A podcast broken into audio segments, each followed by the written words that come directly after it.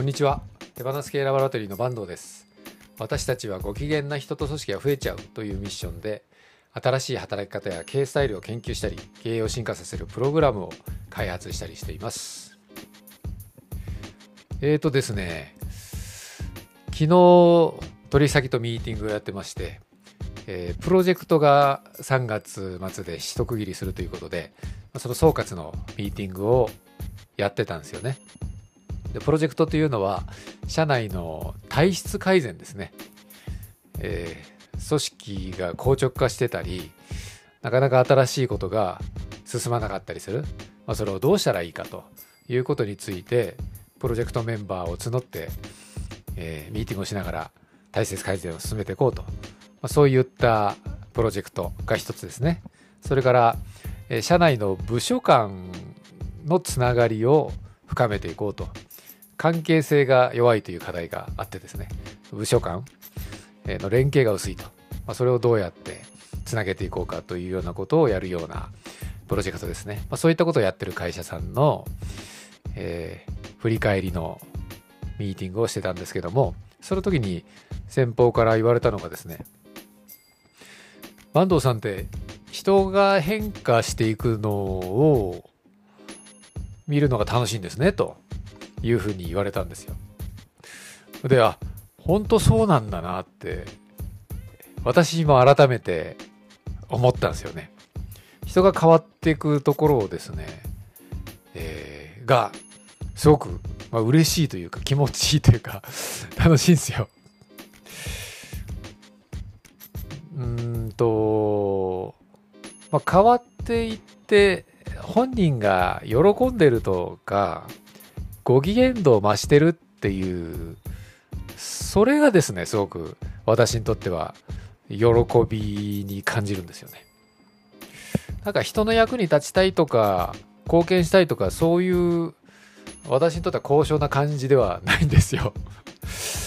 えー、その人が気持より気持ちよくなってるとか喜んでるとか楽しそうとかいうところを見るのが私の快感なんですよね。そういう意味で私はド S な人間だなと最近自覚してます。えっ、ー、と ABEX の会長の松浦さんという方が自分のことをド S だっていうふうに言ってまして、えー、人を喜ばせることに快感を覚えるって言い方してたんですよ。だから、えー、いろんなアーティストをプロデュースしたり、イベントをやったり、コンテンツ作ったり、えー、そういう自分たちが作ったもので、えー、たくさんの人が喜んでる。それを見るのが快感なんですって。だから自分はド S だと思ってるんですっていうふうに言うんですよね。すごく私しっくりきてですね。え人が喜んでることに快感を覚えるのが S で、自分が喜びたい、自分が気持ちよくなりたいという人は M だと。そういう区分けで私考えてまして、そういう意味では私はド S な人間だなと思ってます。で、プロジェクトを通じてですね、すごく、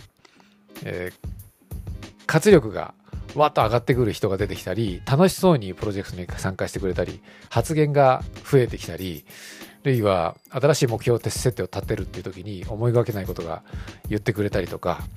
えー、すごく会社で、え、仕事することに楽しさを覚えるようになってきたというような人が出てくるとですね、めちゃくちゃ嬉しくてですね、まあ、そういったことに携われることが私としての喜びというか、やりがいという感じなんですよね。以前は社員教育とか研修もやってたんですけども今はそういったことは手放してまして、え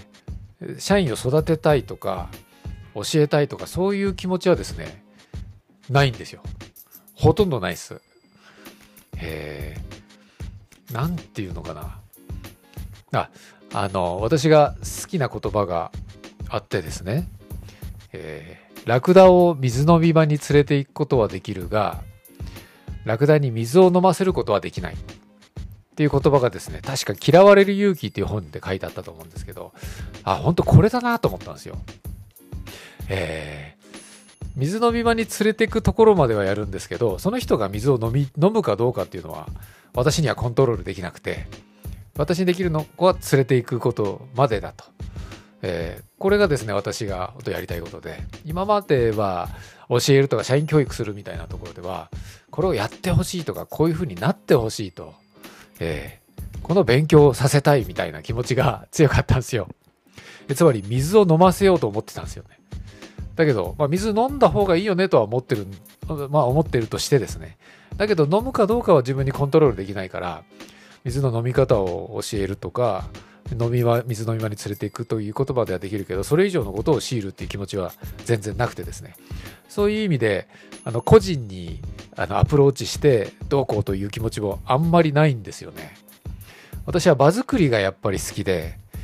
プロジェクトについてもそのプロジェクトがすごくうまく進むような設営とかミーティングが面白く、え忌憚なくディスカッションができるような設営とか、まあ、そういう中でですね、えー、変わっていくよりよく変わっていくとかご機嫌度が増していく人が増えてくるといいなと思ってる感じなんですよ。だから人人個人にアプローチするっていう感じはない。人にすごく興味あるしその人がどうどういう人かっていうことそれからどうなりたいのかみたいなことについてはすごく興味あるんですけどだけど個人にアプローチするって気持ちはないんですよ。そこら辺がなんかバランスが、まあ、絶妙なのかよくわからないですけどもそういう気持ちなんですよそれとですね、えー、変化しないっていう人も別に OK でですね変わりたくないとかあの水飲みたくないとかいう人も OK だし、そういう人をどうこうしようという気持ちもないんです。そういう人が会社にいてもいいなと思ってますし、まあ、いてもいいかどうかというのを決めるのは私ではなくてその会社の人だと思うんですけど、同じチームの人たちがですね、全然そう変わる気もないし、楽しくなくてもいいと思ってるんだったらですね、まあ、思っている人がいて、えそれでもいいよっていうふうに周りの人が思ってるんだったら全然構わないと思ってます。そういう意味で人が変化をしていくのを見るのはすごく楽しいんですけど、えー、変化しなきゃいけないよねと思ってるわけでは全然ない。あ、そういえばこの前甥っ子がですね今度進学するということで入学式用にスーツを買うっていう話になってですね。でそのスーツを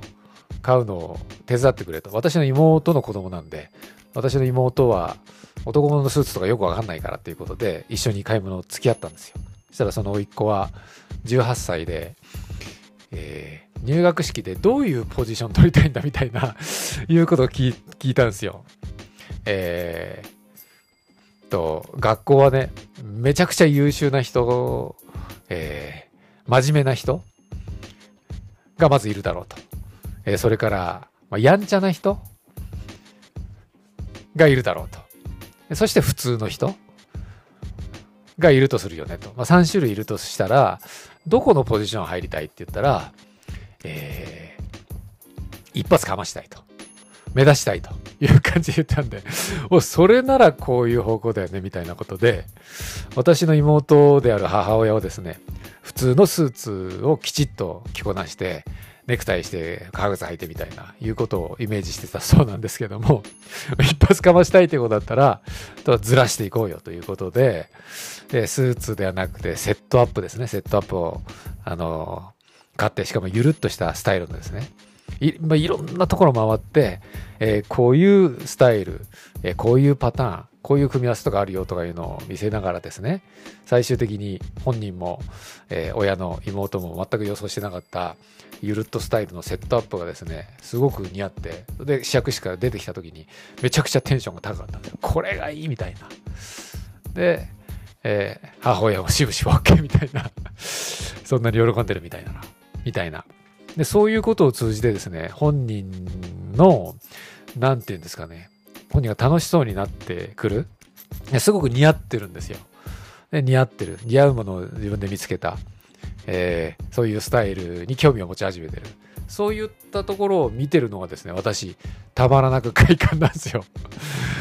えー、そういう感じなんですよね。なので、まあ、その時も絶対これがいいよみたいなことを言うわけじゃなくて、いろいろな、まあ、パターンを、えー、提示して、本人が決めるっていうことでそれでいいと思ってるんですけども、えー、だ結局本人が決めてるんで、まあ、私はそこにサポートしただけなんですけども私の中では、まあ、よっしゃっていうか気持ちいいみたいな 十分なんですよね。で私が別に前面に出る必要も全くないし、まあ、仕事でもそんな風に思ってるって感じです。でそれとさっき言ったですね、えーまあ、そう変わりたくない人がいても OK だっていうふうに言ったんですけども会社でポイントなのはですね変わりたくない何もしたくないっていう人がですね、えー、権限を持ってるポジションにいるとこれはまずいと思ってるんですよ。えー、その人はどういうスタンスを取っていてくれても構わないんですけども他の人がやりたいなとかこういうことしたいっていうのを思ってる人をですね、えー、邪魔するようなポジションにいるのはまずいと思ってるんですよ。えー、なので、まあ、例えばラクダを水飲み場に連れてった時に、えー、他の動物がいっぱい水飲み場にいてでもその動物たちは全然水飲もうとしてない水飲みたいわけじゃないんだけどでもとりあえずいるよみたいなことでそうわーっといてですね水飲みたい人が飲めなかったらダメじゃないですか。邪魔じゃないですか。そういう感じなんですよ。だからあ水飲みたくないんだったら全然いいんだけどどうわ横に避けといてねと。水飲みたい人に飲ませてあげようよって。まあ、そういう会社の組織づくりは必要だと思うんですよ。えー、結構一般的に多いのは役職者が、えー、なんか上がったような一丁上がりみたいな状態になって、えー、給料もたくさんもらってるし役職も得てるしもうこれ以上変わる必要もない成長もしたくない、えー、で、えー、このままがいいみたいに思ってる人がいた時にですね若い人た若い社員があるいは部下が、もっと会社こういうふうに変えていきましょうよというのをですね、いや別に良くないみたいな、いうことで、えー、変化をとどめてしまうっていうポジションにいたらですね、これは会社の新陳代謝が進まないので、えー、別にそのポジションにいてもいいんだけど、権限は分散させた方がいいよねと。やりたいことが意思決、やりたい人が意思決定できる。えー、というような仕組みを作ることでですね、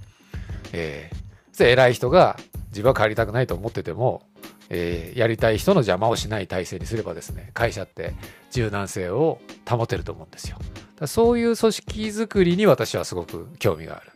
いろんな人がいても大丈夫。えー、だけど、会社は必要に応じて、えー、柔軟性を高めたり、事業推進のために必要なスピードを得ることができる。あるいは、えー、いろいろな人が、えー、やりがいを持ちやすくなる。組織づくりというところに私は関心があるという感じです。えー、というわけで以上です。それではごきげんよう。